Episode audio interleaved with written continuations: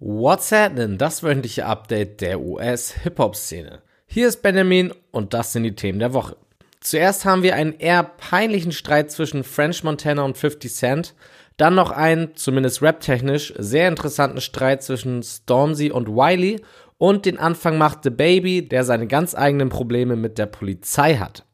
Wo kommt die ganze negative Energie zum Start ins neue Jahr her? Das erzähle ich euch jetzt. Also, what's happening?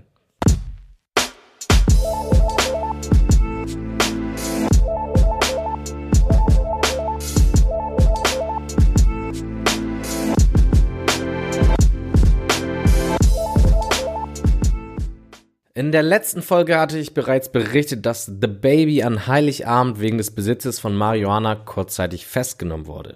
Am 3. Januar gab es dann den nächsten Vorfall mit der Polizei und der Rapper war diesmal sogar für 48 Stunden im Gefängnis. Grund hierfür war ein Vorfall mit einem Promoter, der The Baby für ein Konzert gebucht hatte. Statt der abgemachten 30.000 Dollar bezahlte der Promoter den Rapper aber aus irgendeinem Grund nur 20.000 und das war für The Baby ein No-Go und so kam es zum Streit, der dann in einer Schlägerei mit dem ganzen Team von The Baby endete. Letztendlich wurde der Promoter und ein Kollege von ihm zusammengeschlagen und zudem klaute The Babys Team den beiden noch ein Handy, Bargeld und eine Kreditkarte. Klar, 10.000 Dollar sind eine Menge Geld, aber Gewalt ist einfach keine Lösung und The Baby musste meiner Meinung nach zu Recht ins Gefängnis. Nach 48 Stunden wurde er zwar wieder nach Bezahlung einer Kaution freigelassen, aber für den Vorfall wird er sich in Zukunft noch vor Gericht verantworten müssen. Wo genau ich beim Beef zwischen 50 Cent und French Montana anfangen soll, weiß ich selber nicht so genau. Genauso wenig weiß ich, ob man es überhaupt als Beef bezeichnen kann, denn gerappt wurde nicht, es gab nur die berühmt-berüchtigten Social-Media-Sticheleien. Und es fing schon unnötig an. French Montana hatte sich, wie es sich für einen Rapper gehört, einen neuen Bugatti gekauft und mit dem auf Instagram geflext. 50 Cent, eigentlich komplett unbeteiligt, fuhr ihm in die Parade und meinte, dass das Auto ein altes Modell sei und gar nicht so teuer sei, wie French tut. Darauf ging es ein wenig hin und her und die beiden versuchten dem jeweils anderen zu beweisen, dass es ein altes bzw. neues Auto ist. Alles natürlich über Social Media. French sprach 50 daraufhin nur noch als Dinosaurier an, weil 50 halt schon ein bisschen älter ist. Aber es wurde auch schnell persönlicher. Nachdem 50 sagte, dass er Beweise habe, dass French sogar einen Kredit für diesen alten Bugatti aufnehmen musste, änderte sich das Gespräch ganz schnell, denn French postete ein Foto, auf dem es so aussieht, als ob 50 Cent und Eminem sich küssen. In der heutigen Zeit eigentlich nichts Verwerfliches, aber 50 ließ das nicht auf sich sitzen und konterte mit beweisen, dass French sich Streams für sein aktuelles Album gekauft hat. French wies das gekonnt zurück, indem er meinte, dass 50 selbst die Streams für Frenchs Album gekauft hat, nur um so zu tun, als ob French das selbst gemacht hat. Wow. French konterte aber auch nochmal und hatte diesmal Beweise, dass 50 angeblich eine Snitch ist. So postete French ein Dokument aus dem Gerichtssaal, aus dem hervorgehen soll, dass 50 irgendwann mal mit der Polizei zusammengearbeitet hat. Nach der ganzen Story um 6 9 aus dem letzten Jahr ist jedem klar, dass Snitching das Höchstvergehen auf der Straße ist und so richtig schien 50 das auch nicht mehr kontern zu können, denn sein nächster Post drehte sich wieder um den angeblich veralteten Bugatti. Immerhin war der Beef zwischen Stormzy und Wiley unterhaltsam, vor allem weil hier gerappt wurde. Aber zuerst natürlich, wieso haben die beiden sich überhaupt gestritten? Das ist hier gar nicht so leicht erklärt, denn eigentlich zollten sich die beiden ziemlich lange schon Respekt. In 2017 lobte die Grime-Legende Wiley den jungen Stormzy sogar dafür, wie viel er für das Genre getan hat. Mittlerweile ist Stormzy der größte Rapper in England und man kann sagen, dass er aus dem Grime hinausgewachsen und schon in den Mainstream vorgedrungen ist. Und hier geht anscheinend das wahre Problem auch los. Die erste Single aus Stormzys neuen Album, welches im Dezember erschien, war ein Feature mit Ed Sheeran und das stieß Wiley übel auf. Auf Social Media ließ er seinen Frust freien Lauf. Er hat keinen Bock mehr auf Leute, die Grime für zwei Minuten benutzen, um gut auszusehen und sprach damit Ed Sheeran sogar direkt an. Stormzy verteidigte daraufhin Ed mit einem Kommentar und sagte, dass dieser schon lange mit Grime kollaboriert und ein Real One ist. Das wiederum ließ Wiley nicht durchgehen und meinte dann nur noch trocken, dass Ed sich einfach auf Grime komisch anhört. Trotzdem zollte er danach noch Respekt und es schien, als wäre das nur eine kleine Meinungsverschiedenheit gewesen. Machen wir einen kleinen Zeitsprung zum Release von Stormzys nächster Single, Wiley Flow. Auf den ersten Blick ist der Titel natürlich eine Hommage an die Grime-Legende, aber so richtig sicher waren sich die Leute nicht. Der Song geht los mit einem Sample von Wiley, wie er davon redet, dass alle in der Szene seine Jünger sind. Damit meint er mehr oder weniger, dass er der Vater der Grime-Szene ist. Und ja, Wiley ist schon lange dabei und eine Legende in der Szene.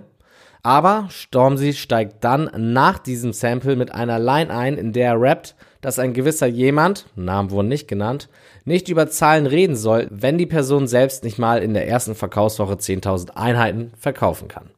Hier ist viel Platz zur Interpretation und nicht wenige meinten, dass Stormzys Einstieg ein Diss gegen Wileys Verkaufszahlen ist. Allerdings erkannte Wiley selbst auf Social Media den Song wenig später als Hommage an ihn an.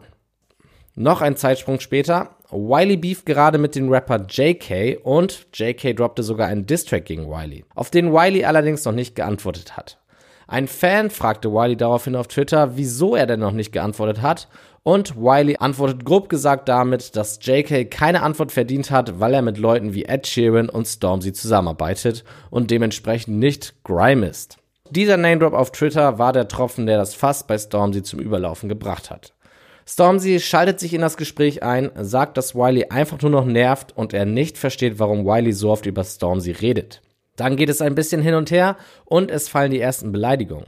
Unter anderem nennt Stormzy Wiley alt, ein Crackhead und schizophren, weil Wiley in seinen DMs immer übertrieben nett ist und auf Social Media den großen Macker macht. In diesem Streitgespräch kündigte Wiley dann auch den ersten Diss-Track an, der dann auch wenig später erscheint. Inhaltlich rappt Wiley in dem Track Idiot's Gangman 1 darüber, dass Stormzy Grime kaputt gemacht und eigentlich nur benutzt hat. Stormzy ist damit sogar noch schlimmer als Ed Sheeran. Wiley Flow ist eine Frechheit und zu allem Überfluss wird er auch noch persönlich, als er über Stormzys Ex-Freundin rappt. Stormzys Antwort ließ dann auch nicht lange auf sich warten und kam in Form des humorvollen Tracks Disappointed. Mit einem Kaffee in der Hand macht sich Stormzy über Wileys veraltete Ansichten bezüglich Grime lustig und sagt, dass Wiley es bereuen wird, diesen Streit angefangen zu haben. Aber Stormzy geht auch auf Wileys nicht so gutes Verhältnis zu seinem Vater ein. Und das gefiel Wiley wohl überhaupt nicht, denn seine Antwort gab es mit Edihards Gangman 2 auch sehr schnell. Und hier wurden definitiv Grenzen überschritten mit Lines wie Ich habe mehr für dich getan als dein Vater und Wenn ich deine Mutter beim Markt sehe, reiß ich ihr die Perücke vom Kopf. Und wieder weniger als 24 Stunden später hatten wir auch schon Stormzys Antwort mit Still Disappointed. Vorab sagt Stormzy direkt, dass das seine letzte Handlung gegen Wiley ist und die allgemeine Meinung ist auch, dass Stormzy Wiley mit diesem Track zerstört hat. Weil Wiley so viel Schlechtes über Stormzys Mutter gesagt hat, stellt Stormzy Wiley jetzt bloß und erzählt, dass Wiley seine eigene Mutter aus dem Land gebracht hat, weil Wiley sie angeblich nicht mehr beschützen konnte und sie Angst um ihr Leben hatte.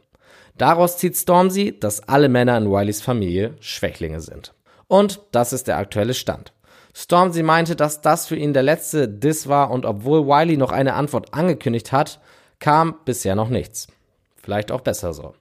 Aber alles in allem ein sehr unterhaltsamer Beef, ähnlich schnell und kompetitiv wie Tory Lanez vs. Joyner Lucas letztes Jahr, allerdings mit einem deutlicheren Gewinner in Stormzy. Wobei Wiley das alles auch nur als Pro-Maßnahme genutzt haben könnte, denn zwischen all dem Streit hat er noch, clever wie er ist, seine nächsten zwei Projekte angekündigt. Und da wollte man gerade den Podcast einsprechen und dann droppt Wiley doch noch seinen dritten Diss-Track.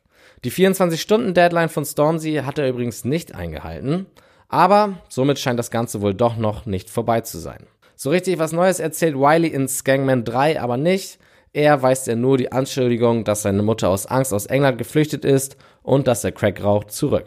Mal schauen, ob Stormzy darauf nochmal antwortet. In der letzten Folge habe ich angekündigt, dass die Rubrik Neue Musik sich aus dem Podcast verabschiedet und nur noch auf Instagram stattfinden wird. Es sei denn, ein neues Release hat mir so gut gefallen, dass ich es im Podcast nochmal besprechen will. Dazu stehe ich auch immer noch. Checkt also jeden Freitag die neuesten Releases auf den WhatsApp Instagram-Kanal. Aber da wir am Anfang des Jahres sind und bisher noch kaum Projekte released werden, mache ich diesmal noch eine Ausnahme. Danny Lay hat über Weihnachten eine kleine 4-Song-EP veröffentlicht. Zu jedem Song gibt es auch schon ein passendes Musikvideo auf YouTube. Das zweite und auch schon letzte neue Projekt, von dem ich euch heute erzähle, ist sogar aktuell nur auf YouTube verfügbar. Denzel Curry hat mit Blood In, Blood Out ein kleines Projekt veröffentlicht. Acht neue Songs findet ihr hier mit Features von Ghostman, Kami und Xavier Wolf. Eigentlich ganz nice. Hauptaugenmerk dieser Rubrik werden jetzt in Zukunft die Ankündigungen sein und da haben wir im neuen Jahr gleich einige bekommen. Am 10. Januar gibt es eine neue EP von Mick Jenkins namens The Circus und auch Moneybag Yo wird mit Time Surfed sein nächstes Album releasen. Eine Woche später geht es dann gleich mit drei Projekten weiter. Nach mehreren Verschiebungen soll am 17. Januar tatsächlich das nächste Album von Blueface kommen. Der Name Find the Beat als Anspielung darauf, dass er regelmäßig Offbeat rappt, gefällt mir schon mal ganz gut. Am selben Tag wird auch der Soundtrack zum Bad Boys for Life Film veröffentlicht. Black Panther und The Lion King haben in den letzten Jahren gezeigt, dass Film-Soundtracks durchaus nice Alben sein können und das Lineup von Bad Boys for Life liest sich auch vielversprechend. Mit dabei sind unter anderem Meek Mill, Die City Girls, Quavo, Rick Ross, Witch the Kid und Bryson Tiller. Aber das war es noch nicht für den 17.01. Die Familie von Mac Miller hat verkündet, dass an diesem Tag ein erstes posthumes Album von Mac mit dem Namen Circles erscheinen wird. Bei den folgenden Alben gab es zwar noch kein genaues Datum, aber die Künstler sind schon fleißig am Teasen. Lil Babys Album My Turn wird sehr bald erwartet. No Name hat gesagt, dass ihr Album Factory Baby 2020 erscheinen wird. Am 1. Januar twitterte Black New Year, No Album. Da können wir also im Laufe des Jahres etwas erwarten. Darauf freue ich mich wirklich sehr. Und auch von Scissor gab es in der vergangenen Woche die Bestätigung, dass ein neues Album kommt. 2020 nimmt Form an. Newsflash. Eine traurige Nachricht zum Anfang. Die 21-jährige aufstrebende Rapperin Lexi Ali J aus Minnesota ist überraschend verstorben. Richtig bekannt war sie zwar noch nicht, aber ihr Durchbruch hätte jeden Tag kommen können. Vor allem durch ihre Zusammenarbeit mit Kelani wurde sie bekannt, arbeitete aber auch schon mit Rappern wie Lil Uzi Vert und Playboy Carti zusammen. Ruhe in Frieden.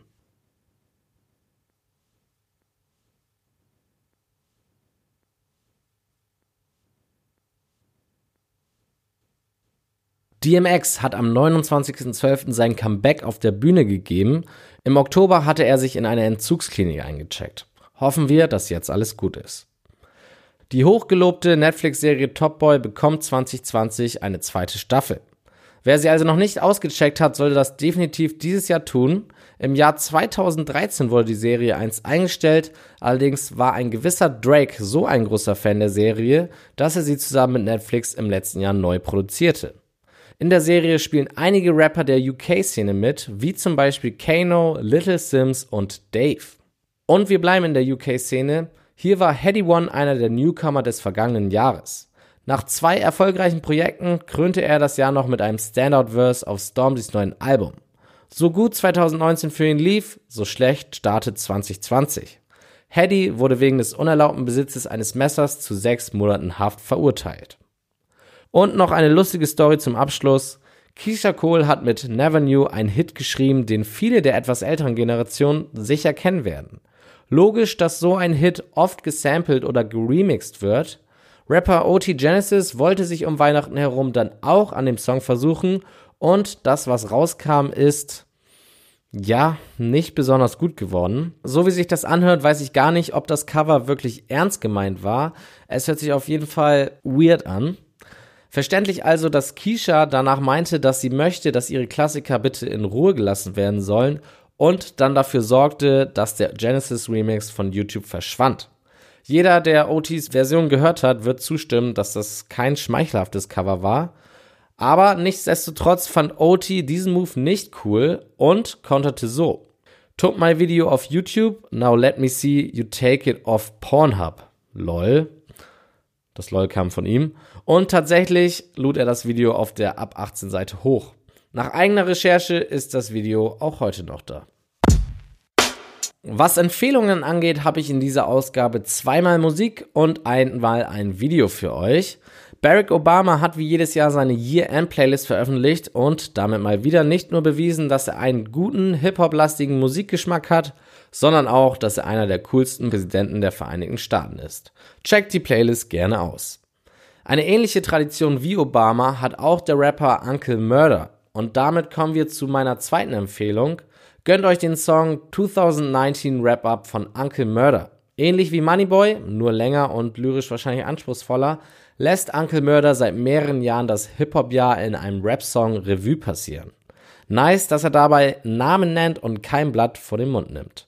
Und zum Schluss habe ich noch ein Video für euch, eine Doku über die australische Drill-Szene. Sehr interessant, vor allem da Drill ja gerade wieder richtig im Kommen ist. Und auch die Hauptprotagonisten der Doku, die Gruppierung One4, sind sehr authentisch und machen nice Musik. Alle Links zu den Empfehlungen findet ihr auf whatsapp.de im Beitrag zu dieser Sendung. Und damit entlasse ich euch für diese Woche. Folgt at whatsappnpc bei Instagram und bis zur nächsten Woche reingehauen.